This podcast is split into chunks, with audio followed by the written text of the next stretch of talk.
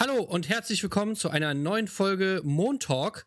Und äh, ja, wir sind ja gerade in der Sommerpause, aber das hält uns nicht davon ab, einen geilen Montalk rauszuballern und zu einem Thema, was mir ganz besonders am Herzen liegt, und zwar Remakes.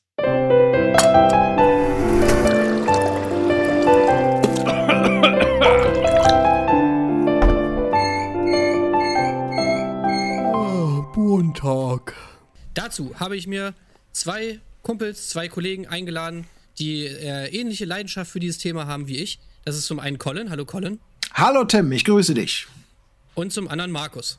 Hallo, schönen guten Tag. So, und jetzt muss ich schon mal sagen, also ich finde es Hammer, dass wir über dieses Thema reden, weil ich habe gemerkt, bei der letzten, ähm, bei der letzten Inside äh, PlayStation, wo ja Demon's Souls, das Remake von Demon's Souls gezeigt wurde, beziehungsweise ein Trailer davon, dass ich einfach Remakes, ich finde es einfach hammergeil. Es ist wirklich ein richtiger kleiner Fetisch, der sich da entwickelt hat bei mir, dass ich es einfach geil finde, diese alten Spiele, die man Hammer findet, ja, die man, zu denen man so emotionale Verbindungen hat, zu denen man irgendwie, ja, die man gezockt hat und die einen einfach nicht mehr loslassen, dass man die in neuer Pracht erstrahlen sieht.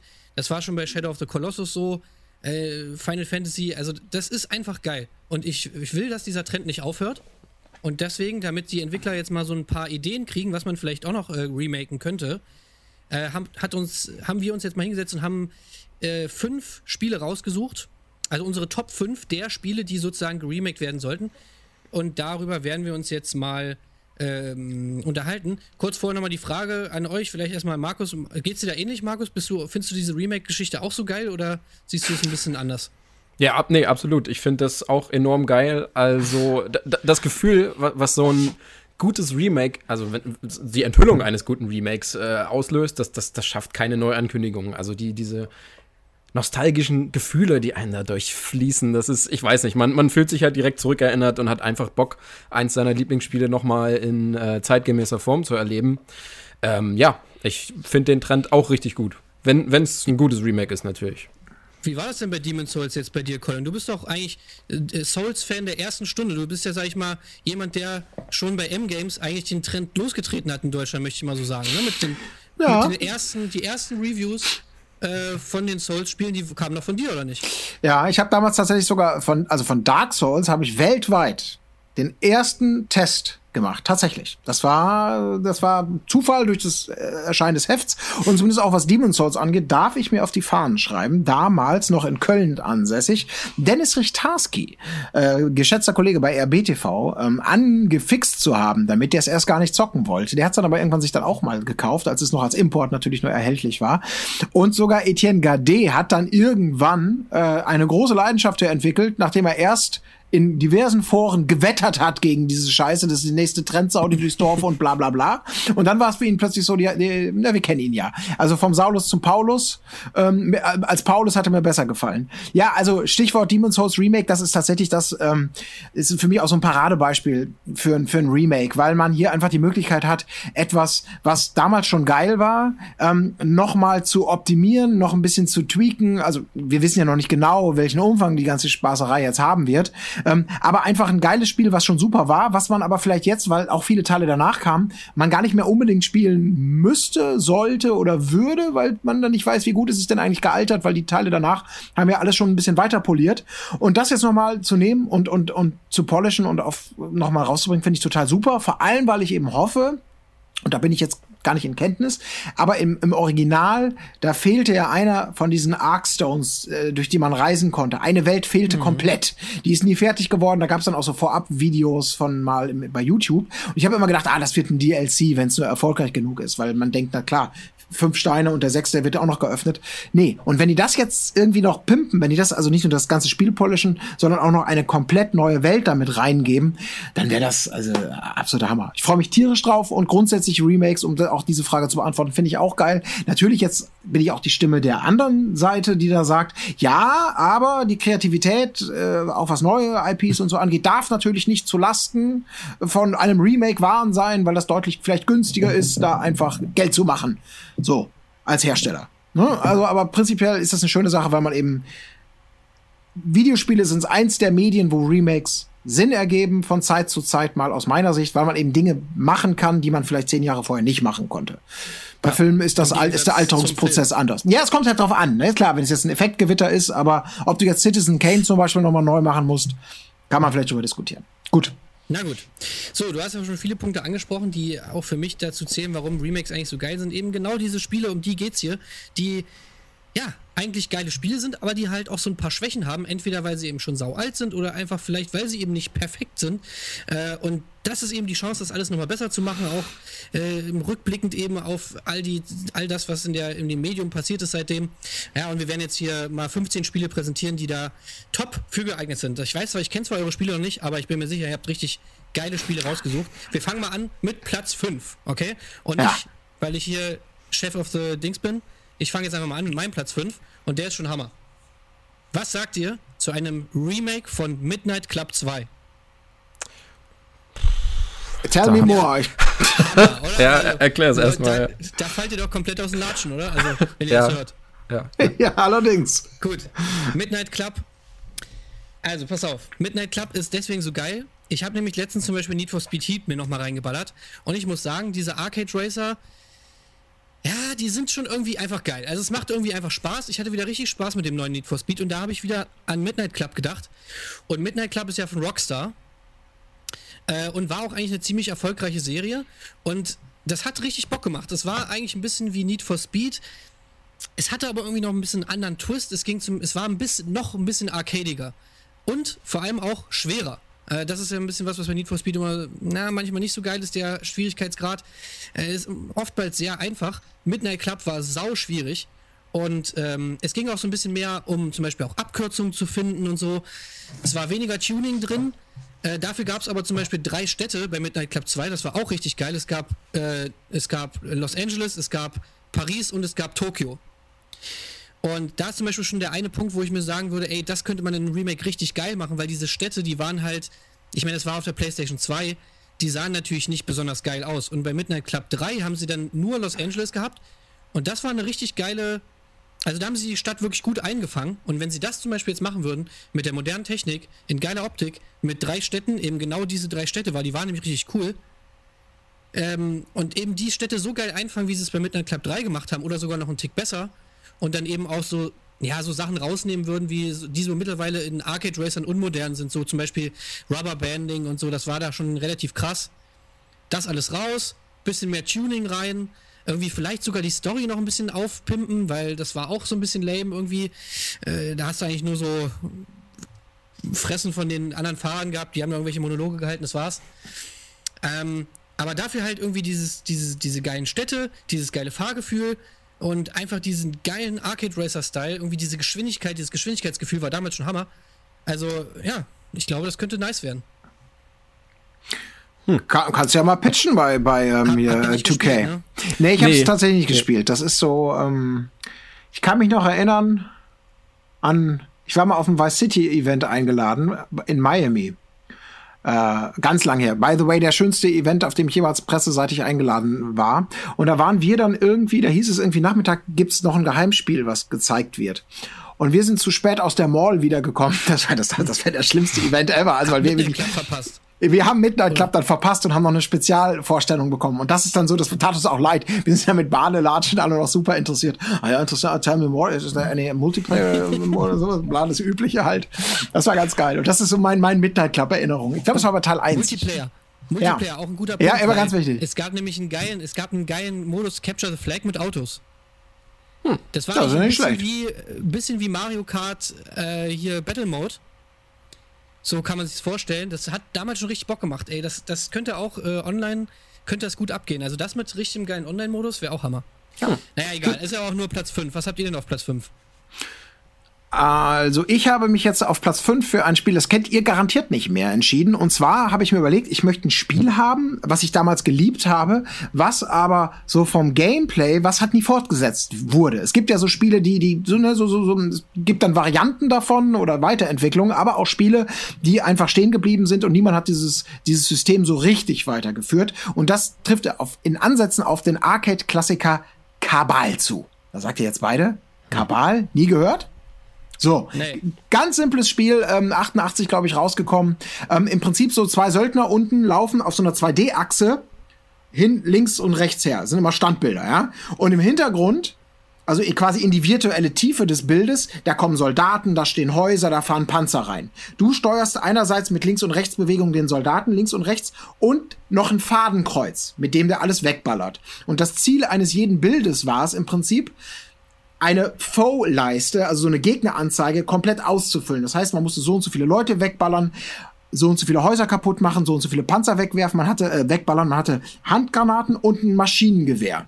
Und das war so simpel, wie es genial war, weil am Anfang stand da, ein, stand da ein Haus, da stand ein Baum, da stand eine Mauer und dann kommen fangen irgendwie fahren die rein. Und du ballerst da drauf, tak tak tak tak tak tak. Und irgendwann zerbröseln diese Mauern und diese Häuser kriegen erst so Risse, das war damals grafisch richtig top notch und irgendwann so fallen die rein. Und währenddessen musst du halt immer gucken, dass du den gegnerischen Schüssen ausweichst. Und da gab es auch etwas, was vielleicht ein First-Timer war, ich bin nicht sicher, aber es gab diese, äh, es gab die Ausweichrolle. Du konntest halt immer, wenn die, die Schüsse kamen dann von denen relativ langsam so zu dir hin und du konntest im letzten Moment noch mit einer Ausweichrolle äh, versuchen zu verschwinden. Das Geniale an dem Spiel war, dass es wirklich perfekt alles so aufeinander abgestimmt war. Dieses Fadenkreuzgeballere, dann gab es auch mal eine Shotgun und ein Maschinengewehr, da konnte man noch mehr Schaden machen. Das sah damals eben optisch total genial aus. Es gab ein, zwei Fortsetzungen davon, Blood Brothers und sowas, dann haben die es mal versucht ins Western-Segment zu verschieben. Das war aber alles nicht so geil. Und wenn ich mir Ich jetzt... mir an. Ey, das ist so geil. Wenn ich einen Automaten zu Hause stehen haben könnte, würde ich Kabal sieht nehmen. das scheiße aus. Ey, hör auf!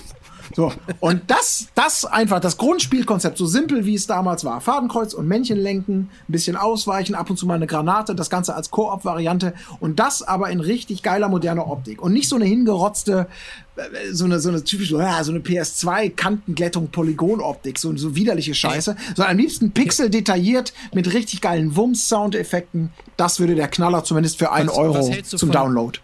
Was hältst du von VR? Ja, und wenn du selber die Aus... Nee. Nee. Nee. Nee, nee, nee, kein VR.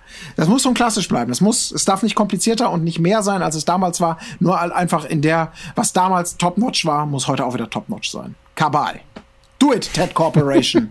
Die gibt's, glaube ich, gar nicht mehr. Naja, aber mit Nanite Action, äh, mit Nanite Engine und äh, so richtig geilen Zerstörungsfeatures, weißt du, dass die wirklich so richtig krass ähm, realistisch down gehen, die Häuser, so, weißt du, und so einbr einbrechen. Genau. Das war halt damals, das war, das hast du halt noch nicht gesehen, weißt du? Du schießt auf so einen Turm und dann kommen so Risse plötzlich, wenn du lang genug drauf schießt. Aber du musst natürlich gucken, oh Gott, da kommen die Soldaten, ich muss jetzt auf den Panzer schießen oder so. Und das sah halt so geil aus, wenn die dann zusammenfielen. Ich meine, das war, wie gesagt, 88, glaube ich. Das ist lange her, da gehört ein bisschen Fantasie zu. Aber das ist schon so ein bisschen, das hat Pixelliebe bei mir damals unglaublich erzeugt, weil das war halt wie, ne, wie, wie ein Actionfilm in Pixel damals. Ja. Und heute könnte es das wieder sein. Ted Corporation. Gründet euch wieder. Markus, dein Platz 5. Ähm, mein Platz 5 geht an Star Wars Knights of the Old Republic.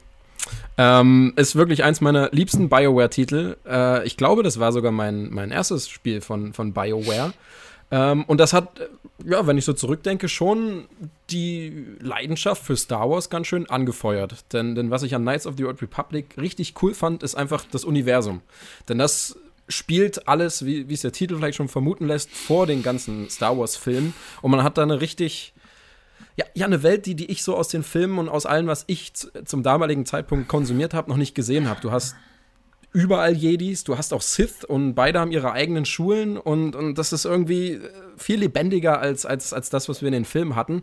Und äh, wir wissen ja, BioWare kann es einfach, Charaktere ganz geil zu schreiben. Die ich fand die ganze Crew cool. Du, cool. du konntest dich natürlich auch entscheiden, ob du gut oder böse wirst. Äh, hast als, als Soldat angefangen mit einem Blaster. Der, der Anfang ist auch eigentlich, was Pacing angeht, nicht mehr so gut. Also das könnte man dann mit einem Remake auch gut überarbeiten. Ich glaube, bis es richtig losgeht, vergehen da bestimmt zehn Stunden. Ähm, ja, okay. ja, wirklich. Also bis, bis dein Boy da ein, Lichtschwert bekommt, das, das ist nicht so angenehm gewesen.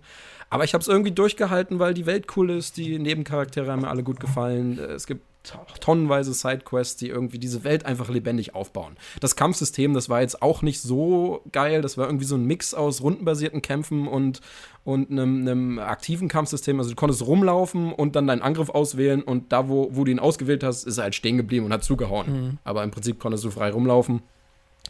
Aber Würde ich so. verwechseln mit äh, Star Wars The Old Republic, ne? Das äh, Nee. war ja so ein MMO-Ding, das ist rein Genau. Singleplayer, ne? Äh, genau, Knights of the Old Republic, ein reines Singleplayer-Spiel.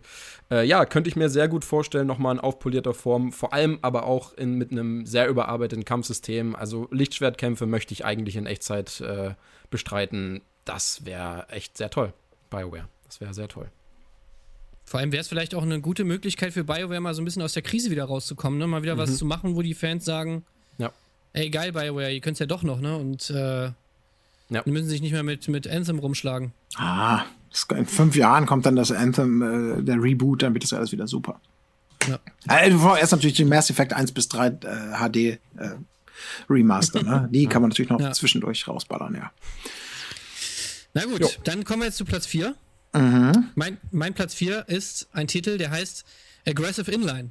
Den werdet ihr wahrscheinlich auch nicht gezockt haben. Nee, gezockt nicht, aber ich, es klingelt. Als ein Top-Spiel. Ich gehe mal zur Tür. Äh, damals auf der, auf der, auf der Game, auf dem Gamecube habe ich den gezockt. Und, also viele kennen ihn vielleicht nicht mehr, aber der war hammergeil, weil der hat viele Sachen so introduced, die eigentlich so in diesen ganzen Skate-Spielen danach eigentlich Standard wurden. Also zum Beispiel, wenn man sich noch erinnert, Tony Hawk's Pro Skater 2 und so zum Beispiel, da hatte man ja in den Levels immer Zeitlimit man hatte eine bestimmte Zeit, die ganzen Sachen zu machen und dann war das Ding vorbei. Das war dann zum Beispiel bei Aggressive Inline, haben sie das rausgenommen. Du konntest so lange in den Levels bleiben, wie du wolltest. Und ähm, die Level waren auch viel, viel größer. Und die haben so ganz viel Story, also Story in die Level integriert. Also du konntest halt, ähm, wenn du bestimmte Missionen, bestimmte Aufgaben gemacht hast oder bestimmte Sachen gegrindet hast oder so, äh, dann hat sich die Welt verändert. Also dann ist irgendwas eingebrochen, äh, eine Statue ist umgefallen, hat einen neuen Bereich freigelegt oder sonst was. Also, das war halt einfach heftig. Das war viel geiler als bei Tony Hawk. Und Tony Hawk hat es danach halt auch viel mehr gemacht. Also, die haben da sich ordentlich was abgeguckt. Äh, und was halt auch geil ist, es ist halt ein Inline, also ein Inline-Skates-Spiel. Man hat ganz viele Skateboard-Spiele, man hat ganz viele, was weiß ich, Motocross-Spiele und sonst was, Snowboard, aber äh, man hat wenig äh, Inline-Spiele und ich war damals ähm, Inliner ich habe nur, hab nur kurz mich aufs Skateboard gestellt, aber dann hatte ich ja Angst um meine Knöchel und habe gesagt, okay, ich brauche irgendwas an den Füßen, wo mein Fuß nicht brechen kann. Und dann habe ich mir Inline-Skates angezogen und bin damit irgendwie rumgefahren. Und deswegen war das für mich hammergeil. Und es ist aber auch ein super Spiel. Äh, und jetzt, wo sie, wo sowohl Skate als auch Tony Hawk ein Remake kriegt, da finde ich, da könnte dann Aggressive Inline ruhig auch mal eins kriegen. Hm.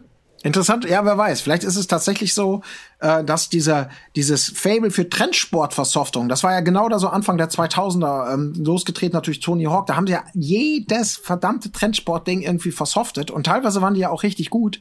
Aggressive Inline, das war auch, das hat, glaube ich, richtig gute Wertungen auch damals bekommen. Ja. Äh, aber irgendwie, ich, wahrscheinlich, weiß ich nicht, vielleicht Inline Gibt es noch eine richtig große Inline-Szene? Ich glaube, Skater stirbt ja nie aus, Snowboard stirbt, stirbt nie aus, aber so Inline-Skater, dass da jetzt alle sagen, geil, ich, gibt es, lieber Herr, Herr Mitarbeiter im Fachladen, ich, ich möchte gerne, ihr wisst, worauf ich hinaus will. Äh, gibt es, ja, ja das Cover sah auch so scheiße aus, oder? Nicht. Sah das nicht so pottenhässlich aus? So Fo ja. Foto-Graffiti irgendwie oder so? Naja, natürlich, klar. Ja, gut, es war da, ja, ja damals. Ja. Optisch war das alles nicht so geil. Und es war so ein bisschen natürlich auch zu der Zeit geschuldet, dass alle da so die übelst krassen Baggies anhatten und so. Aber es war trotzdem witzig ja. und ey, wie gesagt, ist eigentlich ein Vorreiter gewesen. Ein Vorreiter äh, der Extremsportarten, hm. Spiele. Ja. Ich frage mich da aber immer, wie sehr unterscheiden die sich dann von diesen Skateboard-Spielen, weil eigentlich, also rein spielerisch, stelle ich es mir vor, dass das Gefühl schon sehr ähnlich ist zu Tony Hawk oder, oder wie ist das jetzt in dem Fall? Ja, es ist eigentlich genau das Gleiche. Ja. ja, oder. ich dachte, dass du Inliner, Inliner anhast und kein Skateboard. Ja, ja. Ja, ja also mit den Jahren hat sich durchgesetzt, dass das Skateboard anscheinend ein bisschen cooler ist als, als die Inliner. Und, äh, ja, du kannst ja. mit dem Skateboard halt auch mehr Tricks machen. Das ist ja. natürlich auch cool. Aber ey, ich meine, Diversity, weißt du, ich meine, du, was ist denn mit den Inlinern? Vielleicht gibt es noch alte Inliner und äh, ja. Ja. die haben halt Bock auch mal wieder halt ein Inline-Spiel zu spielen. Aber ich würde mich auch mit einem Remake von Snowboard Kids wäre ich auch zufrieden. Also das wäre auch okay. Ist aber so ein Phil Dunphy-Ding irgendwie. Ja. Inline-Skates. okay, ich mache direkt weiter jetzt mal mit dem Spiel. Äh, auch wieder Mottenkiste, aber nicht ganz so alt. Ähm, einfache Geschichte dahinter. Es war aus meiner Sicht bis heute der beste Genrevertreter. Kam auf einer Konsole raus, aus der er damals super toll aussah. Aber wir alle kennen die Konsole und wir wissen, alles, was damals vielleicht super toll aussieht, sieht heute grauenhaft aus. Und deswegen würde mir hier ein komplettes Makeover tatsächlich reichen. Da müsste man spielerisch gar nicht viel machen, sondern einfach nur das, was damals geil aussah, auf heute geil zu machen. Und die Rede ist von A-Type Delta. PlayStation exklusiv, Shoot'em Up von links nach rechts, auch mal von oben mhm. nach unten und so weiter fliegen. Super knackig, super ausgefeiltes System, damals richtig bombastisch mit Sachen aus dem Hintergrund, Effekten und Viechern, die da kommen und nach vorne gehen. Konnte man damals ja alles so darstellen, dieses Polygonale. Ähm, aber eben leider, aus heutiger Sicht ist das ein grob pixeliges Grauen, auch wenn es sich immer noch hervorragend spielt und steuert. Das einfach mal richtig, einfach nur mal neu auflegen. Da brauchst wirklich nicht viel für nur Leute, die sich mit Grafik auskennen, den Rest können sie einfach importieren. Ich nicht, dass ich mich mit Spieleentwicklung auskennen würde, aber das wäre geil. Würde ich sofort kaufen. Äh, und wenn ich es nicht ja. gespielt habe, spielt es. Spielt es. Bestes horizontal Shoot'em Up. Das ist auch einfach ein geiles Genre. Das ist ja. wirklich ein geiles Genre, wo wirklich mal, mal wieder was kommen sollte. Äh, völlig zu Unrecht irgendwie ein bisschen in die Nische oder beziehungsweise in Vergessenheit geraten, finde ich, weil diese geilen Bullet Hell Shooter, es macht einfach Bock. Ja. Total, ja. Also Bullet Hell trifft es da nicht ganz und schauen wir auch mal vielleicht, ob A-Type Final 2 vielleicht, vielleicht, vielleicht können die da nochmal anknüpfen. Aber Delta war schon das Delta für Genialität, sag ich mal. Ja, ja vor allem wäre es auch wirklich gar nicht so schwer, weil, weil das Spielprinzip, das ist ja so schon geil, wie es ist. Du musst es einfach nur aufpolieren. Ja. Das in einer richtig geilen, zeitgemäßen Optik, das stelle ich mir auch super vor. Das würde ich und mir auch sofort holen. Von Haus Marquet. Ja, hm. zum Beispiel. Hm. Ja, aber Leute, die, ja, die, sowas, wissen, die wissen, sowas können. Geht. Ja bisschen Effektgewitter und so. Ja, ist schon geil. Ja, kann, kann wieder Spaß machen. Einfach ein unverwüstliches Spielkonzept, an das man sich halt unter Umständen nicht mehr erinnert. Leider. Gut, mehr kann ich dazu auch gar nicht sagen. Hm. Äh, ja, dann mache ich mal weiter. Das Spiel habe ich schon mal in 30 Sekunden übergenannt, also ist jetzt keine große Überraschung, aber ich, ich wünsche mir ein neues Dino Crisis. Also ein altes in neu Dino Crisis. Äh, ist eigentlich ein Resident Evil-Klon. Also alles, was man in dem Spiel gemacht hat, war wie Resident Evil, bloß dass die Zombies mit Dinosaurier ausgetauscht wurden. Ähm, damals hat man schon noch mal ein paar neue Kniffe versucht. Also die Kameraperspektive hatte man ein bisschen dynamischer gestaltet. Ähm, das Gegnerdesign natürlich auch, weil du hattest nicht viele Zombies, sondern eben einzelne Dinosaurier, die halt ein bisschen mehr ausgehalten haben. Ähm, eine Gesundheitsanzeige hatte man damals auch nicht. Das wurde alles über die Laufanimation gelöst. So ein paar Kleinigkeiten, die ich aber damals irgendwie besser fand als in Resident Evil. Aber ich war auch sehr jung, muss man sagen. Jetzt aus heutiger Sicht würde ich das nicht mehr behaupten. Ähm, aber da stelle ich mir vor allem jetzt, wenn du die äh, Resident Evil Remakes der letzten zwei Jahre dir anguckst, du kannst es eins zu eins übernehmen, das System, und machst einfach nur ein Dino Crisis draus. Und das, da habe ich schon mega die, Bock die Engine drauf. vielleicht auch. Ja, ja, eben. Und ähm, ja, Dinosaurier sind eh runter, unterpräsentiert. Äh, ich würde es mir sehr wünschen, auch wenn die Story noch ein bisschen dümmer ist als in Resident Evil. Also, das ist jetzt auf jeden Fall kein Punkt, der, der ziehen würde. Ich habe einfach nur Bock, einen Dinosaurier über den Haufen zu ballern. Und die, mhm. die, ähm, die, die Schockeffekte, die Schockmomente waren auch echt cool damals. Also, die sind mir sehr im Kopf geblieben, sogar mehr als bei Resident Evil, aber das ist auf jeden Fall auch auf eine persönliche Vorliebe gemünzt, die, die ich für Dinosaurier habe. Aber ich würde mich sehr über ein neues Dino Crisis freuen. Also wäre dir egal, ob Teil 1 oder Teil 2? Äh, drei, über nee. 3 wollen wir gar nicht mal reden. Nee, schon über Teil 1. reden ja? wir nicht, schon Teil 1, ja. ja. Teil 2 war auch cool im Dschungel, aber das war dann wieder ein bisschen too much. Also ich mochte diese düstere Laboratmosphäre schon irgendwie mehr. Mhm. Ja. ja, das war ja vor allem auch so ein Shift, ne? Da war ja plötzlich nichts mehr mit Rätseln, das war fast ein reines Actionspiel. Genau. So, ja. Was, ja, aber es war cool, es waren schöne das fünf Stunden. Das aber eigentlich sau easy, oder? Also, ja, stelle ich mir auch vor, ja. Das ist ja auch von Capcom, das ist auch von Shinji Mikami. Genau. Äh, da könnten die doch jetzt wirklich einfach die, die, die Engine nehmen für die Resident Evil 2 und 3 Remakes, äh, 1 und 2 Remakes. Ja. Und da einfach und da einfach jetzt Dino Crisis reinballern?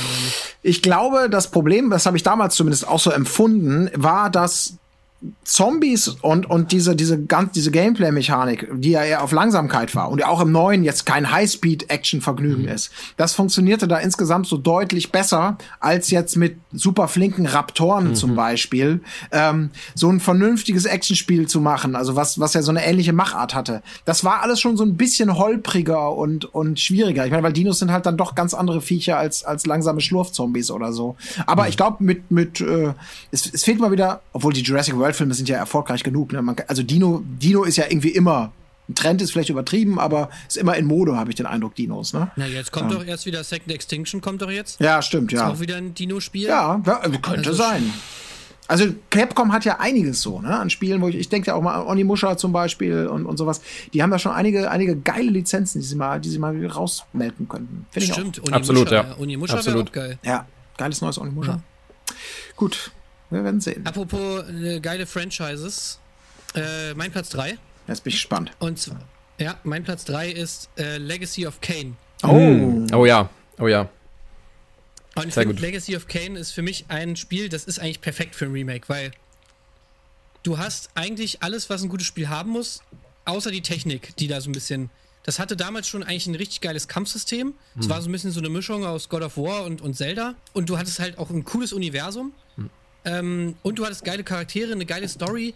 Ähm, ich würde vorschlagen, dass man die ersten beiden Teile, die eigentlich ja mehr oder weniger zusammengehören, das ist eigentlich fast schon ein Spiel, sag ich mal, äh, die könnte man zusammenpacken. Also Legacy of Kane, Soul Reaver 1 und 2 sollte einfach ein Spiel sein. Und, äh, natürlich leidet das auch so ein bisschen unter dieser Ära der frühen 3D-Spiele, äh, was eigentlich ganz viel hinter sich herzieht, so was äh, einfach scheiße ist. Also natürlich ist die Steuerung nicht so mega geil. Natürlich sieht es optisch nicht so geil aus. Es hatte so Plattformer-Passagen drin, das kennt man ja alles aus diesen Spielen, die einfach nicht gut funktionieren. Die Kamera, äh, all diese Rätsel und so, das ist alles nicht so mega geil, einfach weil die Technik damals noch so limitiert war. Aber das sind alles coole Voraussetzungen, um das einfach heutzutage nochmal neu zu machen. Und was es halt wirklich richtig cool war, waren die Charaktere.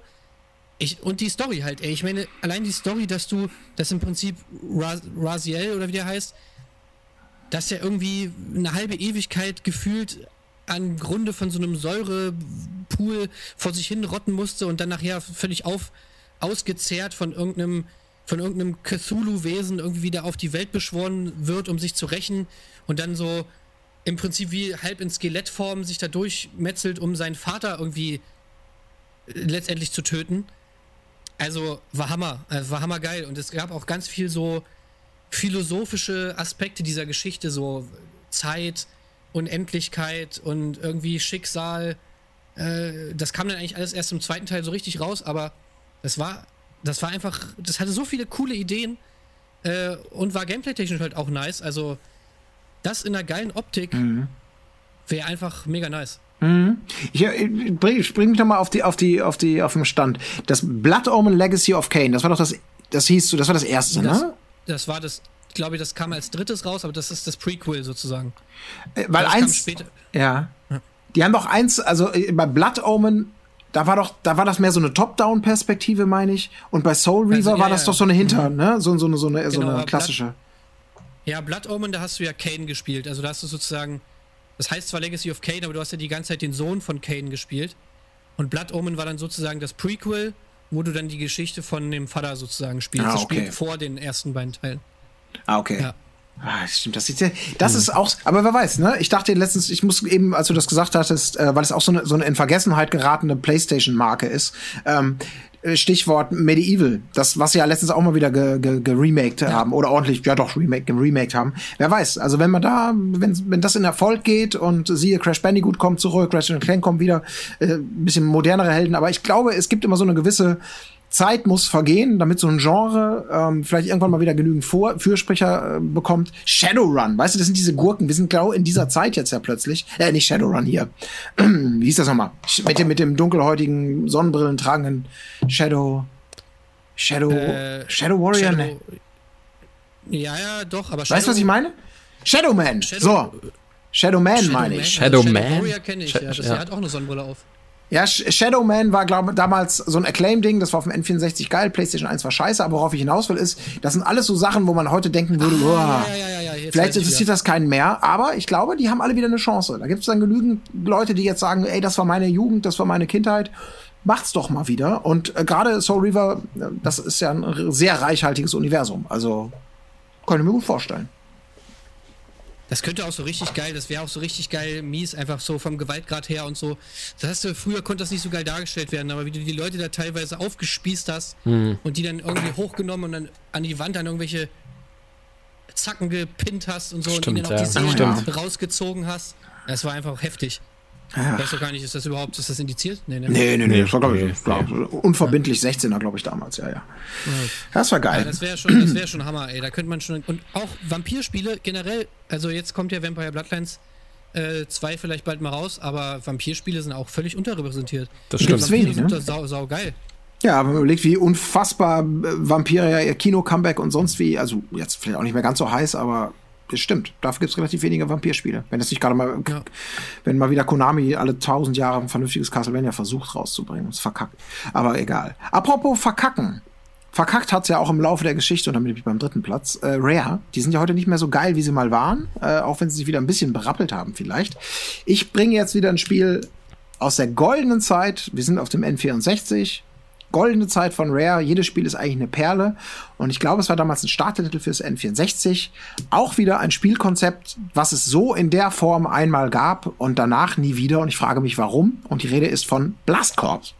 Dieses, falls ihr das noch kennt, wo man in so hm. verschiedenen Missionen eigentlich immer hm. gegen die Zeit mit ähm, mal ein Roboter, mal so ein Bauwagen, mal ein Panzer, mal ein LKW, man musste quasi immer so, so geschicklichkeitsorientierte Aufgaben machen. Äh, äh, zum Beispiel den, den, den, ne, den Transporter in der Zeit durch ein, durch ein Minenfeld oder so buxieren oder äh, mit dem, mit dem RAM-Auto möglichst viele Sachen kaputt rammen und, und planieren mit so einer Planierraupe.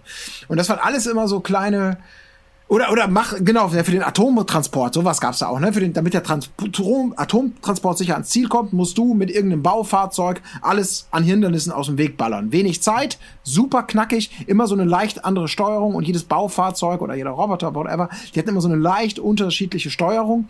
Und es war ein ganz simples Konzept, aber total kreativ gemacht, einfach so kleine Geschicklichkeitstests wäre, glaube ich, heute der perfekte Download-Titel, in dem man auch so ein bisschen sich so challengen kann, weil das war dann, hm, je nachdem, wie viel du kaputt gemacht hast, hast du eine geilere Medaille bekommen und dann dachte verdammt, wie kriege ich noch mehr Schaden in noch kürzerer Zeit irgendwie hin? Ich will die Goldmedaille haben. Das war richtig so rare at its best. Damals war das ein Vollpreistitel und so Cover-Story-Thema. Heute wäre das so ein, ja, würde mir auch als Download-Titel reichen. Einfach ein geiles, würde ich vielleicht sogar, würde mir als Remaster schon reichen hätte ich eigentlich, noch, eigentlich einfach nochmal Bock drauf. irgendwann noch mal ein neuer Teil kam oder so, der richtig scheiße war? Habe ich jetzt zumindest nicht auf dem Schirm, aber. Ich meine mich da an irgendwas erinnern zu können, aber naja, keine Ahnung. Es gab mal so Spiele, die so aussehen in so eine Richtung gingen. Hm. Buddy Harvest oder solche Geschichten. Aber die hatten damit, glaube ich, gar nichts zu tun. Aber ich habe mir gedacht, das könnte ein geistiger Nachfolger sein. Weil N64, da kommen wir natürlich zum nächsten Aspekt wieder, ist halt auch auch nicht gut gealtert, wie die PlayStation 1. Und da kann eigentlich jede, jede Neuauflage einfach nur profitieren, allein technisch. Ja, mein Platz 3. Stellst, stellst du das in derselben Perspektive vor? Oder würdest du dann da so richtig Full 3D-mäßig gehen? Nee, nee, nee, das ist, glaube ich, so ein Fehler, weil auch da merkst du ja wieder, es gehörte ja zum, zum Konzept des Spiels, dass du eben nicht die perfekte Übersicht hattest, sondern so ein gewissen, so ein gewisses Feld, in dem du dich bewegen musst. Du musst dich da erstmal orientieren, wo man jetzt hingeht. Ähm, und das ist dann ja auch teilweise so, so im Reiz der Aufgabe, dass du da halt nicht mit einer völlig freien Kamera und schwenkst überall hin und, und änderst alles. Das war schon ganz geil. Das war so ein, das war, wie gesagt, so ein simples Spielkonzept, was damals sehr ausgereift war. Und ich glaube, dazu zählte eben auch diese Perspektive, die so ein bisschen eingeschränkt war. Hm. Geiles Ding. Oh, ich gucke mir direkt wieder Videos an davon. ähm, ja. Dein, dein Platz 3. Mein, mein Platz 3 ja, wir sind schon bei Platz 3. Äh, mein Platz 3 ist, glaube ich, sehr unrealistisch. Ähm, aber für mich, also ich bin mir unein, ob äh, das oder vielleicht Persona 5 das beste JRPG aller Zeiten ist, denn es ist Persona 4. ähm, ich finde, das eignet sich gut als Remake, denn es ist ein ursprünglich, es ist ein PS Vita-Titel, also das sieht nicht ganz so geil aus. Also für den Anime-Look geht das natürlich klar auf der PS Vita und wir haben es auch jetzt für einen PC bekommen, ich weiß, aber das Ganze nochmal in wirklich toll aufpolierter Form, so, so wie Persona 5, da, da, wenn so ein Anime-Look einfach so so rein ist, da, da braucht es für mich nicht die, krasseste HD-Auflösung und 60 Frames. Es muss einfach nur schön aussehen. Und Persona 5 ist von hinten bis vorne durchgestylt und das gleiche könnte man auch mit Persona 4 machen. Ich persönlich finde sogar die Charaktere noch einen Tick besser von Persona 4. Ähm, deswegen bin ich so hin und her gerissen zwischen den beiden Teilen, weil diese technische äh, die technische Größe von Persona 5, die hat sich halt so bei mir eingebrannt und wenn ich mir vorstelle, dass, dass diese Technik einfach auf Persona 4 ähm, angewendet wird, das, das wäre einfach super geil für mich. Also ich weiß, es wird wahrscheinlich nie passieren, es ist auch noch nicht so alt und bevor das passiert, wird wahrscheinlich erst Persona 3 umgesetzt, aber mit 4 hatte ich einfach eine der besten Erfahrungen mit, mit, mit JRPGs, die ich je hatte und wenn ich mir vorstelle, das nochmal wirklich schön zu spielen, äh, das wäre fantastisch. Da müsste man noch gar nicht viel ändern. Also das Kampfsystem kann das gleiche bleiben. Ich habe nichts gegen, gegen rundenbasierte Kämpfe. Das ist völlig in Ordnung. Man muss es einfach nur aufpolieren und, und lässt das Spiel so, wie es ist. Dann ist es einfach schon ein Hammer-Game. Ist es äh, das Kampfsystem genauso wie beim Fünfer oder ist es anders? Nö, das ist eigentlich genauso. Also es gibt ein, zwei andere Tweaks, aber an sich ist es genau das gleiche Kampfsystem, ja. Und würdest du sagen, ist es besser oder schlechter? Das Kampfsystem? Mhm. Naja, es ist halt naja, schon ein bisschen moderner von Persona 5 und ein bisschen moderne schadet natürlich nicht, aber im Kern hast du rundenbasierte Kämpfe und wählst halt Zauber aus, mhm. die irgendwie die Schwächen der Gegner ausnutzen. Ähm, ob du jetzt noch diese, ähm, wie war das, diese Teamangriffe, gut, selbst die Teamangriffe gab es auch in, in 4. Ich kann jetzt gar nicht mehr genau nennen, es waren auf jeden Fall nur Feinheiten, die Persona 5 geändert hat, aber äh, ja, ich, ich brauche kein neues Kampfsystem äh, für dieses Spiel, denn. Äh also ich finde, ich finde, da sollte man dann aber nochmal vielleicht ein bisschen, ein bisschen tweaken, weil so das Kampfsystem fand ich an Persona 5 hat mir eigentlich mit am wenigsten gefallen.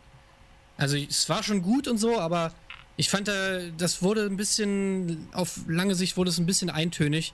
Immer dieses Suchen nach den Schwächen, ja, okay, jetzt hast du die Schwäche, bla, dann drauf. Ähm, also ich finde, wenn sie dann ein Remake machen, dann können sie da ruhig nochmal ein bisschen bisschen ran. Äh, ja, klar, sagen. gerne. Also ich bin da, ich bin da offen für sowas. Man findet Sicherheit, mit Sicherheit noch Möglichkeiten, das noch cooler zu machen. Das heißt noch cooler, klar, es ist schon ein bisschen eingerostet, so diese, diese, diese Art von Kämpfe, aber äh, mir macht das nichts aus. Kann ich gar nichts zu sagen. Also ich, ich, ich oute mich hier. Ich habe immer noch ein hier Persona 2 auf der PlayStation 1 NTSC US-Version ungespielt liegen und beobachte immer, wie das im Preis hochgeht. Je, je geiler Persona irgendwie im Hype hochgeht. Aber ich habe noch. Ich habe letztes Mal bei eBay eins gesehen, da wurde es für 280 verkauft. Ui, das ist schon, schon ein guter Kurs, ja. Nicht schlecht, ja. Äh, Markus, ich verkaufe sie für 300. nee, und ich habe hab aber tatsächlich, das habe ich damals so für meine, für meine JRPG-Halde gekauft und wollte es auch immer mal spielen. Aber da kam mir irgendwann so eine unfassbare Flut an Spielen. Ich bin nie dazu gekommen und ich habe bis heute, nee, ich habe wirklich, ich glaube, ich habe keine Minute irgendein Persona-Teil bisher gespielt. Und ich weiß, das ist ein Versäumnis wahrscheinlich auch, aber ich kann da gar nichts zu sagen. Aber ich weiß ja, wie unfassbar viele auch hier in der Redaktion das heiß und innig lieben, die neuesten Teile. Ja. ja. Aber das beste JRPG ist doch äh, Xenoblade Chronicles, oder? Wir kommen gleich. Richtig. Vielleicht noch, ähm, schauen wir einfach also. mal, was die nächsten Plätze noch haben. Äh, und ich habe es ja, nie gespielt, muss ich auch sagen. Deswegen, äh, ja, ja, sind diese. Person, ich mach mal schnell meinen, äh, meinen, zweiten Platz. Also mein zweiter Platz ist äh, Majora's Mask. Hm.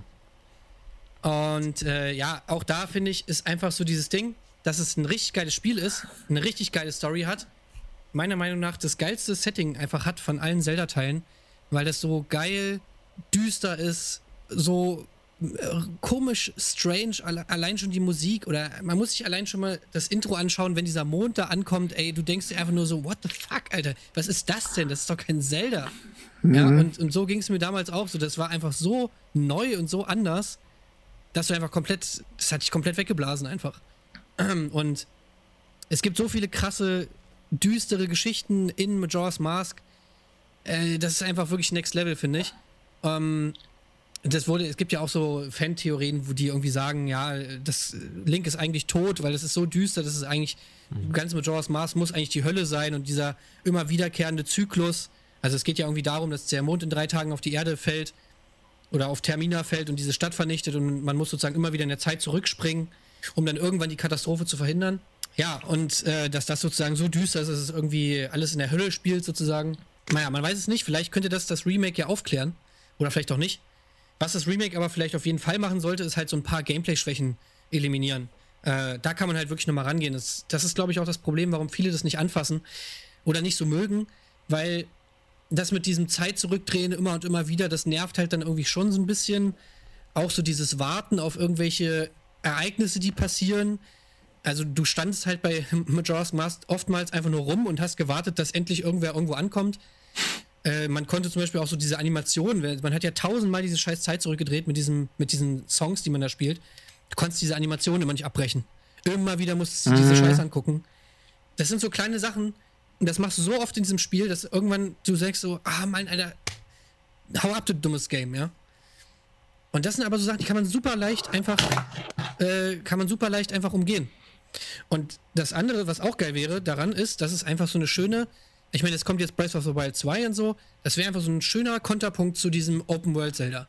Weil du hast ja dieses Riesen-Zelda, wo du dich so übelst krass drin verlierst und sonst was. Und dann hast du aber eben auch so ein Majora's Mask Remake, was viel, viel kleiner ist, was ein bisschen mehr durch seine Atmosphäre und die Geschichte irgendwie lebt, durch die Figuren. Ähm, ja, was so ein bisschen, ein bisschen greifbarer vielleicht ist, so auf den ersten Blick, wo du nicht so überfordert bist mit allem. Ich finde, das wäre so eine schöne, weißt mhm. du, so mhm. wie äh, Resident Evil 8 und Resident Evil Remake vom 3er oder vom 2er oder sonst was, so eine geile Schere macht, könnte Zelda die Schere machen mit einem Remake und mhm. äh, Breath of the Wild 2. Mhm. Das stimmt. Also auf jeden Fall ein interessanter Punkt, weil das ja wirklich so ein bisschen so für manche so, für einige ist es so der, das, das heimliche Highlight der Zelda-Saga und für andere so ein bisschen das schwarze Schaf. Das ist sehr, sehr, sehr polarisierend ja durchaus. Aus den von dir genannten Gründen ich, da kann ich mich auch noch sehr gut dran erinnern. Ich habe das damals, das, das habe ich damals, als ich war gerade frisch gebackener Redakteur bei der Maniac und Nintendo hat das früher immer so gemacht, als sie noch Module hatten, dass die entweder äh, mit den Modulen so verplombt in einem N64 gerne mal zu den Redaktionen gefahren sind, weil die natürlich, das war das, das absolute Heiligtum immer, das goldene Kalb, das durfte niemand aus der Hand geben von den Nintendo-Leuten. Da sind die halt dahin gefahren und sind da irgendwie einen Tag geblieben, damit die Leute zocken konnten. Oder in dem Fall auch bei Majora's Mask haben die eingeladen in ein Hotel in der Nähe von Nürnberg, glaube ich, war das. Da hatte man dann zwei volle Tage inklusive Übernachtung, um Majora's Mask zu spielen. Da waren dann unten in der Lobby irgendwie ganz viele, irgendwie, keine Ahnung, so 20 N64s aufgebaut. Alle Redakteure kamen an und so ein bisschen, okay, wie weit bist du, wie weit bist du? Man fängt ja irgendwann an, spielt so lange man irgendwie will, nächsten Morgen wieder aufstehen und dann hofft man die ganze Zeit, okay, für den Test, ich muss so weit kommen, wie ich nur irgend kann, weil irgendwann schalten die die Konsolen aus. Aber und das war so geil. muss man trotzdem gut mitnehmen. Das Buffet nimmt man natürlich mit, ein bisschen Smalltalk, aber wenn du dann irgendwie siehst, dass der andere schon aus der ersten Schleife raus ist und den ersten Dungeon besiegt, dann denkst du schon, fuck, ich muss für meinen Test weiter sein, weil ich ja auch, man konnte dann auch immer Screenshots direkt dann da machen. Das war eigentlich ganz geil, das war ein schönes Erlebnis. Aber ich weiß auch noch, wie ich damit gestruggelt habe, weil das halt so ungewöhnlich war und dieser Zeitdruck, gerade am Anfang, der war ja schon nicht ohne. Das was, wo ich jetzt denken würde, bis man das erste Mal ja den Zyklus so durchbricht, das ist dieses Vorgame sein, wo man überhaupt sich so dran gewöhnt. Ich glaube, heute würdest du das auch nicht mehr so bringen. Damals war das halt noch ja. ein anspruchsvolles Spiel. Heute würden die meisten wahrscheinlich sagen, geht ja gar nicht. Kann ich un ist nicht spielbar. Zu schwer, zu kompliziert, was muss ich überhaupt machen, so, ne? Aber der Druck, ja. ja. Aber das war geil. Ich bin da auch bis heute nicht sicher, weil ich habe es nicht durchspielen können.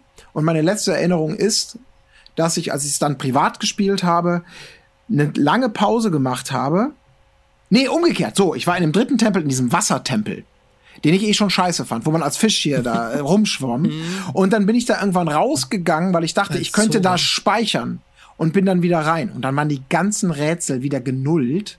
Das hatte eine ganz komische Speichermechanik, weil genau in den Dungeons war es ja so, da lief die Zeit nicht weiter und draußen schon. Aber ich bin auf jeden Fall rausgegangen, ist auch scheißegal, und wollte wieder rein. Und das hat mir, ist mir als Zora so auf den Sack gegangen, mit der Kamera da. Und da gab es so ein paar, mhm. die Tür geht auf und dann, nein, schwimm Oh. Und hab ich, seitdem habe ich es nie wieder angefasst. Und das war meine letzte Erinnerung an Majora's Mask. Und das war traurig. Es gab ja nur vier Dungeons, glaube ich, ne? Ja. Genau, ja. Ja, aber geil. Will, will, ja, ich, genau, will ich auch noch mal eine Chance geben. Ja, Speichermechanik ist auf jeden Fall auch ein Punkt, den müsste man auf jeden Fall überarbeiten, weil das kannst du heutzutage niemandem mehr antun, was du da alles immer nochmal spielen musstest. Also wirklich einfach so dieses Navigieren in, innerhalb des Spiels, das müsste einfach nochmal geiler sein. Ja. Ein bisschen viel mehr so Komfortfunktion. Ja. Aber äh, dann wäre es, glaube ich, hammergeil. Ich weiß ja. nicht, ob Nintendo das heutzutage noch machen würde, weil das halt auch so, ja, weil das einfach so düster ist. Und ich habe irgendwie das Gefühl, Nintendo hat einen ganz anderen Kurs.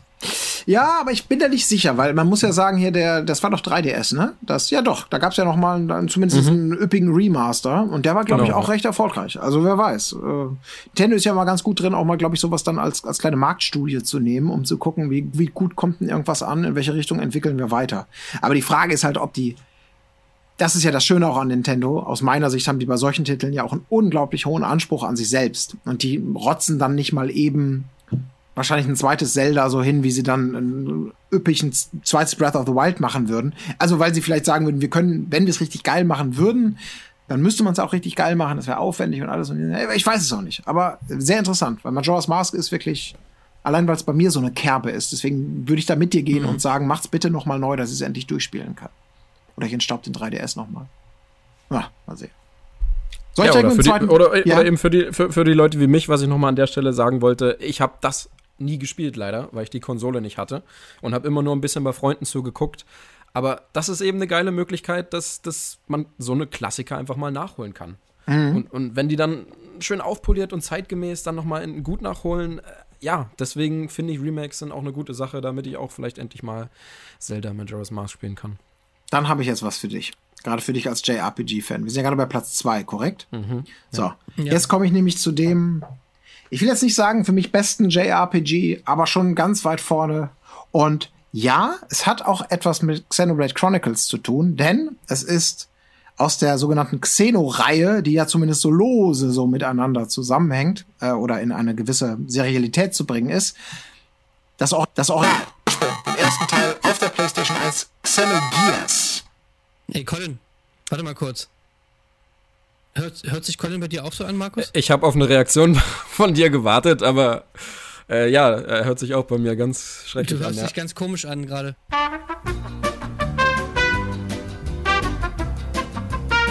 Okay, gut, wenn, wenn der Roboter Colin, äh, wenn man ihn nicht verstehen kann, dann, dann spreche ich das Ganze eben jetzt einfach nochmal nachträglich ein und ihr stellt euch einfach vor, das hätte ich sowieso an dieser Stelle gesagt. Also, los geht's. Xenogears, ja, eines der wirklich geilsten ähm, JRPGs, die ich je gespielt habe. 1998, das war die goldene Zeit aus meiner Sicht der JRPGs, denn äh, losgetreten durch den Mega-Erfolg von Final Fantasy VII hat dann Squaresoft endlich das getan, was wir uns alle immer gewünscht haben. Endlich mal mehr von den geilen Perlen in äh, den Westen bringen. Zumindest in die Vereinigten Staaten. Nach Deutschland oder Europa hat es Xenogears nämlich bis heute leider nie offiziell geschafft. Und das ist sehr traurig, denn das Spiel ist wirklich fantastisch.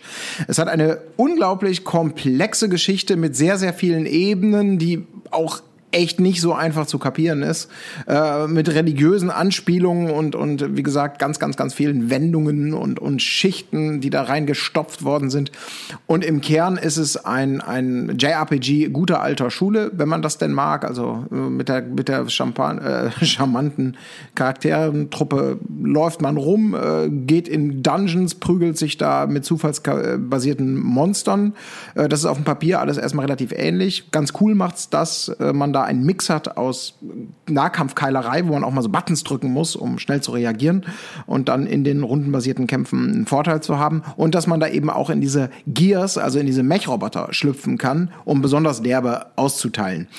Das audiovisuell ist es auch immer noch ein geiles Spiel. Diese charmanten Bitmap-Charaktere, die da durch diese polygonalen Levels wuseln, die, die sind irgendwie immer noch charmant aus. Und vor allem der Soundtrack, der ist wirklich Gold wert. Das ist ein so großartiger Score, der die gesamte emotionale Palette episch bearbeitet und, und zur Umsetzung treibt. Also Xenogears ist definitiv ein Ding, das sollte man mal nachholen. Und wenn das ein Remake bekäme, so richtig geil und üppig, dann glaube ich, hätte das weltweit auch nochmal richtig gute Chancen. Vielleicht vielleicht ja auch letztendlich durch, durch Xenoblade Chronicles, weil das ist ja zumindest was, was diese Marke in Nintendo-Landen ähm, zum, zum, zum, zur Kultmarke erhoben hat. Wer weiß, vielleicht geht ja noch was. Ich würde mich auf jeden Fall freuen. So, und jetzt weiter im Text. Äh, ja, dann bleiben wir doch bei JRPGs. Also ich habe gemerkt, dass ich ziemlich viele Rollenspiele in meine Liste gepackt habe. Ähm, aber ist ja egal, das ist ja ein tolles Genre. Ähm, mein Platz 2 geht tatsächlich an ein Final Fantasy Spiel. Ähm, und zwar mein erstes. Es ist bei vielen Leuten so, das erste Final Fantasy, was sie gespielt haben, bleibt den meisten als eines der besten in Erinnerung. Und so ist es bei mir eben auch. Und das war Final Fantasy IX. Final Fantasy IX grenzt sich, finde ich, auf eine sehr gute Art ab von, ich sag nicht, dass es das beste Final Fantasy ist, nochmal an dem Punkt, aber es war einfach ein sehr cooles Erlebnis in meiner Jugend oder Kindheit, ich weiß gar nicht mehr, wie lange das tatsächlich zurückliegt. Ähm, es hatte einfach eine Welt, äh, so, so, eine märchenhafte Welt, die, die, die, mir bis heute im Kopf geblieben ist. Das Charakterdesign ist einzigartig. Da hat man nicht wie in einem Final Fantasy 15 äh, drei Milchbubis mit, mit anderen Haaren, äh, die immer nur geilere Styles haben oder in den letzten Jahren. Also ich weiß nicht, das ist irgendwie okay, aber damals hatte man wirklich noch äh, viele verschiedene Charaktere, auch verschiedene Rassen. Also der Schwarzmagier, äh, Fifi habe ich immer genannt, wahrscheinlich hieß er Vivi, aber äh, Fifi äh, mit seinem Hut und, und so eine Köchin mit einer langen Zunge, Queena, äh, Freier, so, so ein Fuchswesen. Also es war viel märchenhafter. Die, die, die Welt war schön lebendig und abwechslungsreich. Also man ist da wirklich in einem sehr angenehmen Pacing, muss ich sagen, von einem Ort in den nächsten gekommen. Da hat man sich nicht unglaublich lange an, an, an äh, Orten aufgehalten, sondern dadurch hat es irgendwie eine Frische gehabt. Du bist schnell durch die Welt gekommen. Die Geschichte war sehr ansprechend für mich, ähm, hat langsam angefangen und hat sich dann erst in Wir müssen die Welt retten entwickelt. Also zuerst war es eigentlich nur eine, wie es halt immer so ist. Du spielst halt so einen Räuberjungen, das ja. mag auch klischeebeladen sein von vorne bis hinten, aber irgendwie war das alles charmant äh, verpackt. Du entführst die Prinzessin und dann entpuppt sich natürlich alles als ganz groß und ähm, spricht aber dabei auch viele erwachsene Themen an. Also vor allem die Story von Fifi ist mir noch so im Kopf geblieben. Fifi, ja, keine Ahnung. Ich habe ihn immer so gelesen, als, genau wie ich Zidane gesagt habe. Sidan, aber der Affenjunge war Zidane, also der Held. Ähm, diese Schwarzmagier, das ist mir Zidane. Ja, Fußball, Fußball kannte ich damals noch gar nicht. Also das war nicht so mein Ding. Es gab Zidane und Fifi, genau. Und Fifi hatte einfach eine unglaublich äh, emotionale Geschichte, weil er eben auch so ein kleines Kind war. Die waren alle ein bisschen knuffig, aber er war ein Kind. Ich konnte mich gut mit ihm identifizieren. Aber er war eben auch eine Kriegswaffe. Schwarzmagier waren massenproduzierte Kriegswaffen und er hat sich im Laufe der Reise erstmal damit auseinandersetzen müssen, dass er vielleicht jederzeit auch geschaltet äh, werden könnte. Und äh, das ist nur ein Teil ähm, der, der äh, super interessanten Charaktere. Jeder kriegt so seine Zeit. Es gibt nicht den Hauptcharakter, sondern du hast halt die ganze Gruppe und ich finde, es wird sich einfach gut mit allen auseinandergesetzt. Die Geschichte ist mir wirklich sehr im Kopf geblieben. Das Kampfsystem ist natürlich austauschbar, also das ist nichts Besonderes gewesen. Es war auch viel zu leicht, also man konnte sich durchklicken, du konntest Vertaktiken anwenden äh, und mit Buffs und Debuffs arbeiten, hat man aber gar nicht gebraucht. Also das war viel zu leicht, deswegen musste ich mich damals auch nie damit auseinandersetzen, weil durchklicken hat gereicht. Äh, da kann man auf jeden Fall noch ansetzen. Von mir aus auch gern keine rundenbasierte, äh, keine rundenbasierten Kämpfe mehr, sondern eben auch wie jetzt Final Fantasy VII. Das funktioniert hervorragend, finde ich. Das kann man auch gerne bei neuen versuchen. Ja, 9 ist mir sehr am Kopf geblieben. Ich würde mich wirklich freuen, wenn das nochmal in schöner Form kommen würde. Das ist immer geil. geil. Ja. Diese, die Story finde ich gut. Es fängt langsam an und man muss dann erst die Welt retten. Ja, es ist relativ geerdet. Es ist nicht von Anfang an so, ey Leute, die Welt ist in Gefahr, wir brauchen jetzt eine Truppe aus Superkämpfern mit geilen Haaren, äh, die die Welt retten müssen. Nee, es fängt ganz simpel ja. an und dann, äh, dadurch ergibt das irgendwie mehr Sinn und ist greifbarer. Aber klar, am Ende machst du erstmal eine Maurerlehre und dann auf einmal. ja, ja so, so in etwa. So in etwa ist das mit Final ja, Fantasy 9, äh, hat mich sehr angesprochen, ist mir sehr im Kopf geblieben. Ja, ist mir auch gut im Kopf geblieben. Äh, nur, dass ich da schon Geld dafür bekommen habe, das Spiel zu zocken und auch eine Komplettlösung zu, Lösung zu schreiben. Und das war die absolute Hölle auf Erden. Das ist nämlich bei mir meine Erinnerung an Final Fantasy IX. Weil ich, ich bin da schon bei dir. Das war cool. Die haben damals was anderes gemacht, ne? so dieses Märchensetting ja. und weniger von diesem, der achte ging ja noch mehr in das, was sieben schon so angedeutet hatte, meinetwegen. Das war irgendwie schon cool. Aber was mich damals so ein bisschen gestört hat, dass es so spielerisch dann doch eigentlich die klassische Formel letztendlich ja einfach war, ohne irgendwelche großen Innovationen. Das war das eine, aber das ist, da kann man drüber diskutieren. Schlimm war halt diese Komplettlösung zu schreiben, in bei einem Spiel, was echt einen hohen Zufallskampf ja, Counter hatte und ja. echt immer so ein zähes, bis es dann losging. Und wenn du dann in so einem Dungeon stehst als Tester, der parallel immer mittippt, geht den linken Weg okay, wir gehen erstmal den linken Weg. Und dann kennt ihr das ja in diesen Spielen, in diesen typischen Square Enix Dungeons früher. Mhm. Nach drei, vier Bildern irgendwann weißt du, scheiße, wäre ich am Anfang doch rechts gegangen. Das war bestimmt, hier geht's nämlich gleich zum Bossgegner. Und dann gehst du zurück und Zufallskampf, gehst zurück, Zufallskampf, zu, gehst du, bla bla bla bla bla. Bist total genervt und dann gehst du rechts, ein Bildchen weiter ist die Schatzkiste.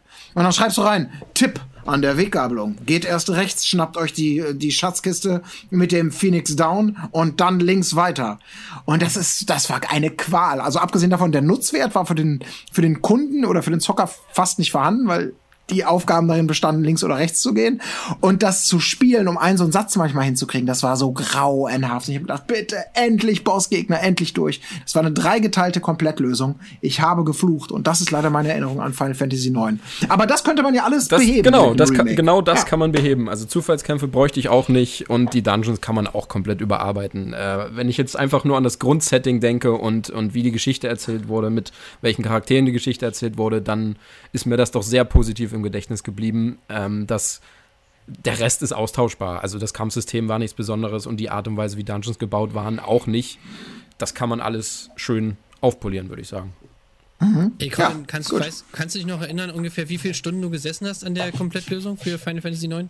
Ich glaube, das war noch auf jeden Fall so ein typisches 40-Stunden-Spiel. So zwischen 40 und 50 Stunden, das, das Ding. Ja, aber wenn man jetzt so eine Komplettlösung schreibt, dann braucht man doch bestimmt mindestens dreifache, oder? Ja, aber das, ja, das ging. Also das Problem war immer dieses Pausieren und da musst du mal wieder einen Screenshot machen, weil du dann vielleicht doch mal irgendwas einkringeln musst oder so.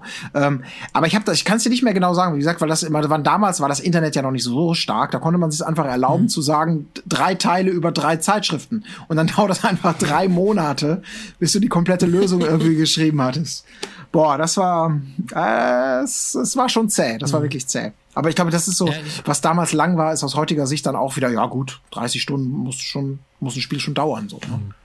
Also ich weiß noch, wo ich bei Computec damals war, da war das so, da, damit hat man die Redakteure, die immer irgendeine Scheiße machen mussten, zum Beispiel Newsmeldungen schreiben, damit hat man die sozusagen äh, geködert, dass man gesagt hat, wenn ihr richtig geile Arbeit macht, dann dürft ihr eine Komplettlösung schreiben. Wow. Das, ja, zocken! Das war wirklich so die absolute, ja genau, weil dann durftest du tatsächlich mal zwei Wochen das ein und dasselbe Spiel zocken, das war, das war Geil. einfach der, das wollten alle erreichen, ey. Deswegen Geil. haben die die Newsmeldungen reingekloppt wie nichts Gutes, ey. Naja. Das war immer das Schlimmste für mich. Ich habe übrigens äh, nie geschafft, eine zu schreiben. Sei froh. Aber ich, hab, ich durfte dafür die Video, Video, das Video-Department ja. durfte ich dafür äh, übernehmen. Naja. Zu, zukunftsträchtiger, würde ich mal sagen, als Komplettlösungen schreiben. Ja. Okay, dann sind wir jetzt schon bei Platz 1, ne? Jawohl. Ey, krass. Also ich bin echt gespannt, was ihr da habt. Das Platz 1 der Remakes, die ich mir am allermeisten wünsche, ist Lighted Wars.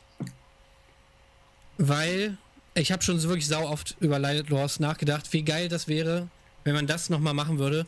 Weil ich habe dieses Spiel wirklich geliebt und es macht auch immer noch Spaß. Also du kannst das, du kannst das noch richtig gut spielen. Auch dieses Genre, wir haben ja gerade schon mal drüber geredet, ist einfach dieses, ich fliege mit dem Raumschiff irgendwo lang und baller Sachen ab, Genre.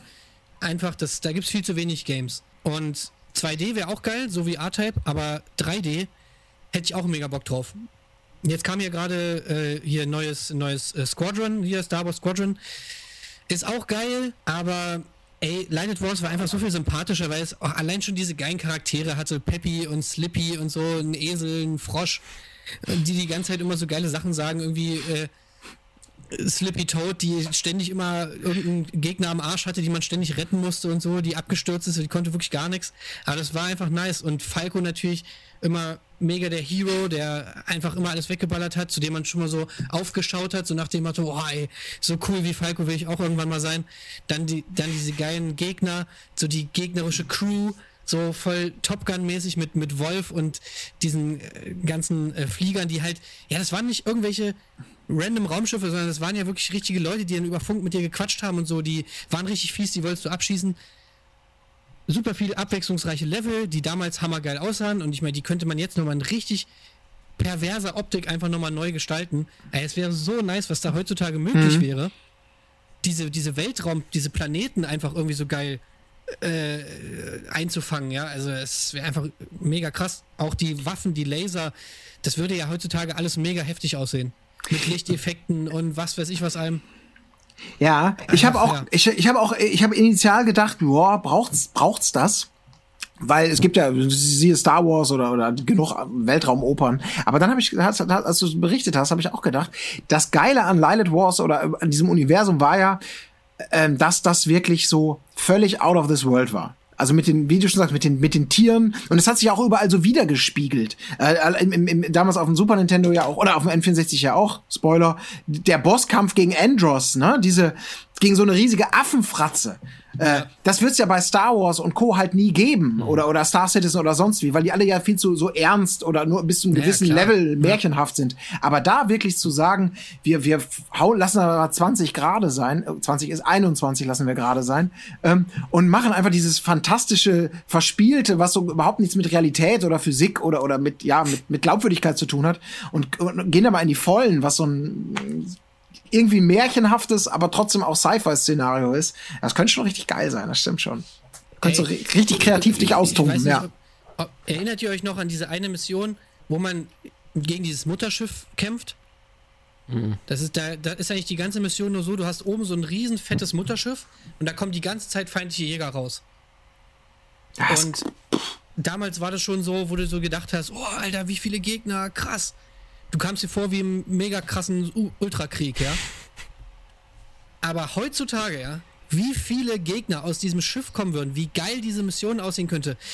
Ein, ein wirklich ein, ein Mutterschiff, was so riesig ist, dass es bis zum Horizont reicht, so Independence Day, äh. Und dann kommen da einfach Millionen von kleinen Jägern raus, die dich einfach überwältigen und die du irgendwie abballern musst. Und oh, ey, das wäre so heftig, das wäre so geil aussehen. Also, ja, ja, spannend, ja.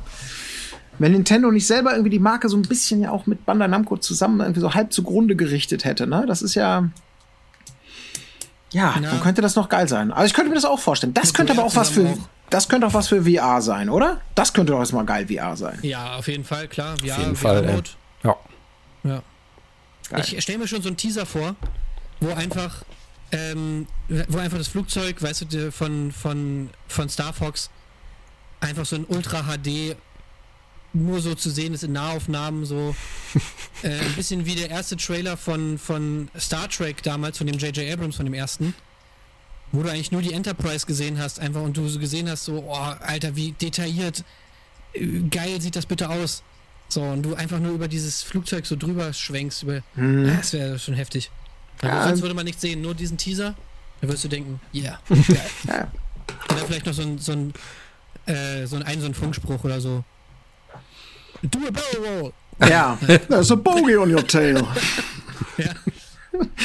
Geil, ja, das wäre geil. Wäre echt gut. Finde ich gut. Finde ich gut. Ja. ich habe jetzt auch einen No-Brainer übrigens. Also tatsächlich einen No-Brainer. Bei mir auf Platz 1.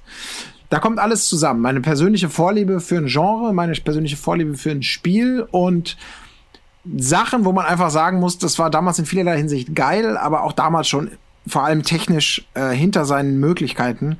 Und das alles zusammengenommen würde mich dazu bringen, dass ich unglaublich gerne ein richtig detailverliebtes Remake vom ersten Silent Hill sehen würde. Ja, Mann. Das war einfach damals gruseltechnisch ganz weit vorne. Du brauchst den Soundtrack, brauchst du gar nicht überarbeiten. Den kannst du eins zu eins reinnehmen. Du kannst die Story wahrscheinlich auch so übernehmen. Du kannst, weil die, die Figuren und die, die, die Dialoge teilweise ja eh schon so, so schräg sind äh, und nicht so trashig schräg wie bei zum Beispiel Resident Evil äh, im, im ersten Teil, sondern so ein bisschen eh bizarrer einfach sind. Diese gesamte bizarre Lynchwelt da, sag ich mal. Da könnt, müsste man, glaube ich, gar nicht so viel machen. Aber wo man richtig was machen müsste und auch könnte, wäre eben an der, an der Optik natürlich, die, die damals schon gröber war als äh, Grobius. Und, ähm, und da könnte man einfach richtig schön das Ganze pimpen. Natürlich auch mit allen cineastischen Möglichkeiten, die man heute hat. Oder die ja auch dann moderne Spiele wieder, ich denke an den Silent Hills Trailer, sowas dann schon mal so andeuten, wie man sowas wirklich glaubwürdiger ähm, und gruseliger machen kann. Und dann eben auch am Gameplay gar nicht so sehr an den Rätseln, aber an der Steuerung. Die können natürlich nicht noch tausendmal langsamer laufen als die Resident Evil Figuren. Die brauchen ein paar mehr Manöver. Äh, da kann das Schießen nicht eine Qual sein und das Schlagen mit der Rolle eine Glück, äh, mit, mit dem Rohr eine Glückssache. Ich, ich habe es damals gar nicht so schlimm in Erinnerung gehabt, äh, weil ich es eben total toll fand, weil dieser Horroraspekt so gut funktioniert hat damals und so unfassbar gruselig war dieses Spiel und frisch. Aber ähm, ich glaube, ich, ich habe es danach noch mal irgendwie gespielt vor ein paar vor ein paar Jahren, um irgendwie irgendwas zu capturen und das war von der Steuerung. Ich bin echt nicht klargekommen damit. Das ist so, das ist so äh, schlecht gealtert einfach und deswegen ist das für mich so ein Kandidat, wenn Konami sich selber mal wieder adeln möchte, wenn die mal wieder was tun wollen für die Fans und nicht nur für die Pachinko-Maschinen und und für die Yu-Gi-Oh Fraktion, sage ich mal. Ich weiß gar nicht, ob die Pachinko machen. ist egal, habe ich jetzt einfach gesagt. ähm, aber wenn die mal wirklich wieder was tun wollen, dann lass doch einfach Metal Gear sein. Ähm, Kojima ist eh weg. Castlevania machen andere mittlerweile besser. Aber Silent Hill, ja, man, ihr habt noch die fucking Markenrechte. Da soll ja vielleicht jetzt auch irgendwas kommen. Aber mir würde schon erstmal ein Remake vom ersten Teil vollkommen reichen. Da müsstet ihr auch nicht das Rad neu erfinden, das könnt ihr ja eh nicht so gut. Aber da hätten sie richtig die Möglichkeit, was für die Fans zu tun und, und glaube ich, Ja, auch was für ihre 100 Pro. eigene Kredibilität. Das wäre schon 100 Pro geil. sitzen die da dran. Ja, Also wahrscheinlich. ich kann mir nicht, weil nachdem, nach Resident Evil, also wenn sie sich sogar vorher schon dran saßen, ey, ganz ehrlich, wenn sowas wie Resident Evil rauskommt, der denkst, wer denkt sich denn bei Konami da bitte nicht, ja, das machen wir einfach auch. Wir haben doch Silent Hill noch da. Ja, aber die, die können es ja genau nicht. das. Das habe ich mich bei, in der Geschichte von Konami, habe ich mich das schon hunderttausend Mal gefragt. Die kriegen es aber nicht gebacken. Konami, wenn du da mal wirklich, da könntest du mal so richtig so The Downfall of Konami, ein geiles Video machen, wie die halt im Laufe ihrer Karriere immer die falschen Entscheidungen getroffen haben. Siehe, siehe, oh, PlayStation kommt. Was war unser beliebtestes 16-Bit-Spiel? Höchstwahrscheinlich Super Probotector. Alles klar, was machen wir? Wir machen ein schlechtes 3D-Spiel. Wir machen drei 3D-Spiele und die machen wir nicht mehr selber. Die geben wir einer amerikanischen Klitsche, die keine Ahnung von Programmierung hat. Danach interessiert Probotector garantiert niemand mehr. Alles klar, so wird's gemacht. Castlevania. Ein supergeiles 32-Bit-Ding mit CD-Soundtrack und perfekter Bitmap-Optik. Geil, die Leute lieben es, die Fans feiern es. Was machen wir als nächstes? Wir kennen erstmal einen Dreamcast-Teil, der gar nicht so scheiße aussah. Was machen wir dann? Ein 3D-Teil auf dem N64, der aus der Hölle ist aus heutiger Gesichtspunkt. Oh, Chef, das hat nicht so gut funktioniert. Wie machen wir weiter? Wollen wir ein 2D-Teil? Nein, die Leute interessiert kein 2D. Wir machen weiter, indem wir PlayStation 2 und Xbox exklusive 3D Jump-Runs bringen, die ein bisschen besser sind. Cool. Alles niedrige 70er. Die Leute feiern's wie Sau. Dann bringen wir doch heimlich, ohne dass jemand mitbekommt, auf dem GBA weitere Castlevanias. Und so haben die das die ganze Zeit ja gemacht. Die, die Ey, Konami ist ein Hammer. Ja, Lost of Shadow war okay, aber das haben sie ja auch nicht selber gemacht. Da, also da, da muss man Glück sagen. Da haben sie ja doch einigermaßen Glück gehabt mit, mit Mercury, äh, wie hieß die Mercury Steam Rising. Oh, und da könnte ich ja, das ist die ganze Zeit nur Konami, wirklich, wie die alles kaputt gehauen haben. Silent Hill 4, spätestens dann war das Thema komplett durch. Das ist so zum Heulen. Gradius, die bringen mit Contra Shattered Soldier und Gradius 5 zwei exzellente Neuauflagen im klassischen Sinne von alten 2D-Spielen raus. Zu einem Zeitpunkt, als das aber noch nicht gutiert wurde. Die haben Wertungen aus der Hölle bekommen, weil die so geil waren. Super, super geil. Beides Top-Notch-Spiele. Und während alle anderen Leute fünf Jahre später auf den Retro-Zug aufspringen und sich damit eine goldene Nase verdienen, macht Konami überhaupt gar nichts mehr. Stattdessen vergraulen sie Kojima und machen nur noch PES und Yu-Gi-Oh! Das ist so ein Trauerspiel, wie geil Konami mal war und wie beschissen Konami mittlerweile ist, was viele Marken angeht. Es ist traurig, weil die einfach immer die falschen Entscheidungen getroffen haben. Ich verstehe es nicht. Immer zur falschen Zeit am falschen Ort mit ihr. Oh, boah, sorry. Aber ihr könnt das richten mit einem Remake von Silent Hill. Von mir Naja, für ey, euch. Wenn die da nicht dran sitzen, dann weiß ich auch Ja. nicht mehr. Absolut, Ja. ja, das stimmt. Ach, Konami. Ähm, ich mach mal gleich weiter, denn äh, es, Ja, es, das es, pa ja- es passt tatsächlich gerade ganz gut. Äh, denn mein Spiel ist tatsächlich auch ein Konami-Spiel und ja, was könnte es wohl sein? Es ist sehr, sehr unrealistisch, dass das kommt, aber ey, Metal Gear. Ich will Metal Gear nochmal in, in geil. Also ich fand ja Phantom Pain spielerisch wirklich gut. Also ich habe da viel Spaß dran gehabt. Das, ich finde, da ist an einigen Stellen wirklich Mist gebaut worden, aber spielerisch fand ich es echt super. Und wenn ich mir und, und Metal Gear 1 eben eher nicht. Also das ist für mich zwar immer noch eins der prägendsten Spiele überhaupt, die ich bisher gespielt habe. Also ich würde behaupten, Metal Gear 1 hat, hat so richtig erst das Feuer bei mir entfacht, weil ich dadurch erst gesehen Also habe. wir reden jetzt von Metal Gear 1, aber Wir reden für- der für- 3D Metal Ja, Gear wir reden 1, für- Also Metal Gear Solid, ja. Metal Gear Solid, genau, 1. Metal Gear Mhm. Solid, um das klarzustellen für die PlayStation 1, genau. Ähm, das hat mir einfach gezeigt, was Videospiele können. Also wie, wie, wie intensiv man so eine Geschichte erzählen kann, wie, wie, ja, wie kreativ. Also es hat ja auch mit, mit, mit dem Medium an sich gespielt, also die, die vierte Wand gebrochen und so. Also ich war damals völlig, äh, völlig, völlig äh, baff so von diesem Spiel, muss ich sagen. Das hat mich sehr geprägt.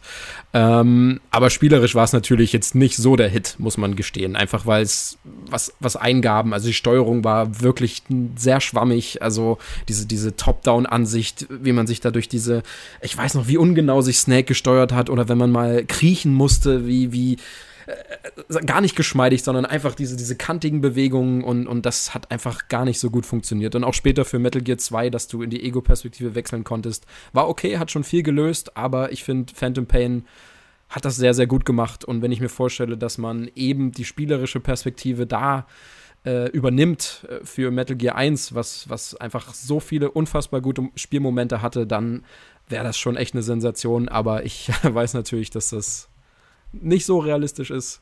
Also wer weiß, die Marke liegt noch bei Konami. Wahrscheinlich dürfte es Konami sogar machen. Äh, aber ich weiß nicht, Ja. ob sie sich das trauen würden. Mhm. Ja. Ähm, da Kojima so, ich weiß auch gar nicht, ob das vor den Kopf stoßen ist, aber ich, ich glaube nicht, dass sie es jemals machen werden.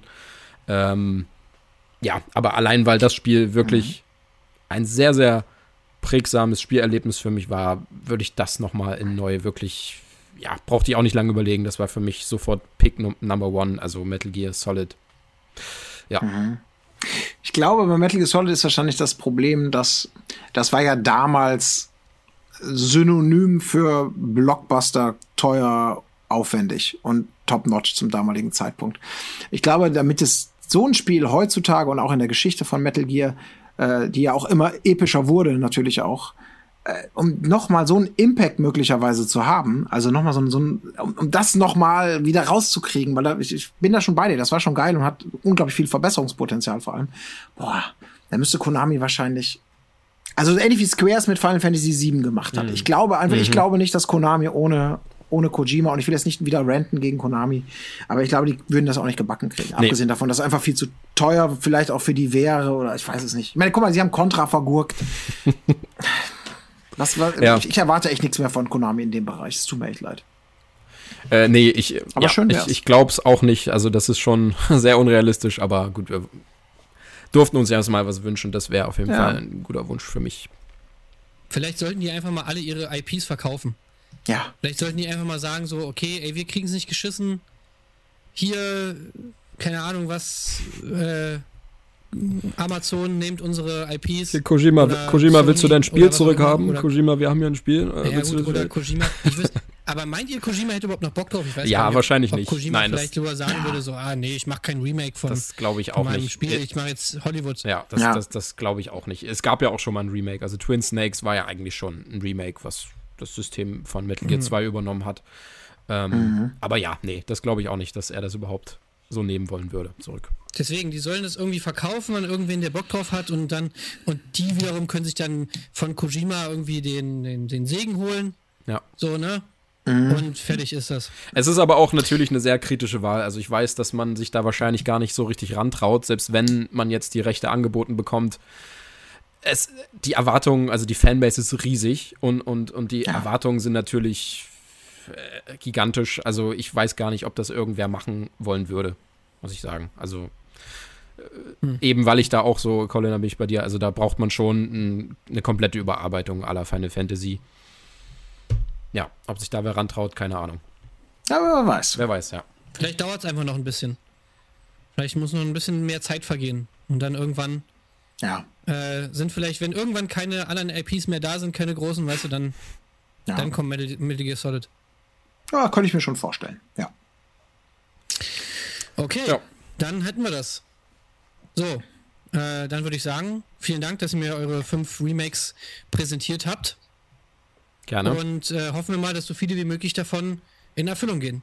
Ja, das wäre schön. Ja, ich bin schön, gespannt, was auch noch in den Comments so alles äh, rausgeballert wird, ne? An geilen Remake-Vorstellungen. Das werden wir sehen. Das war ein Podcast von Funk.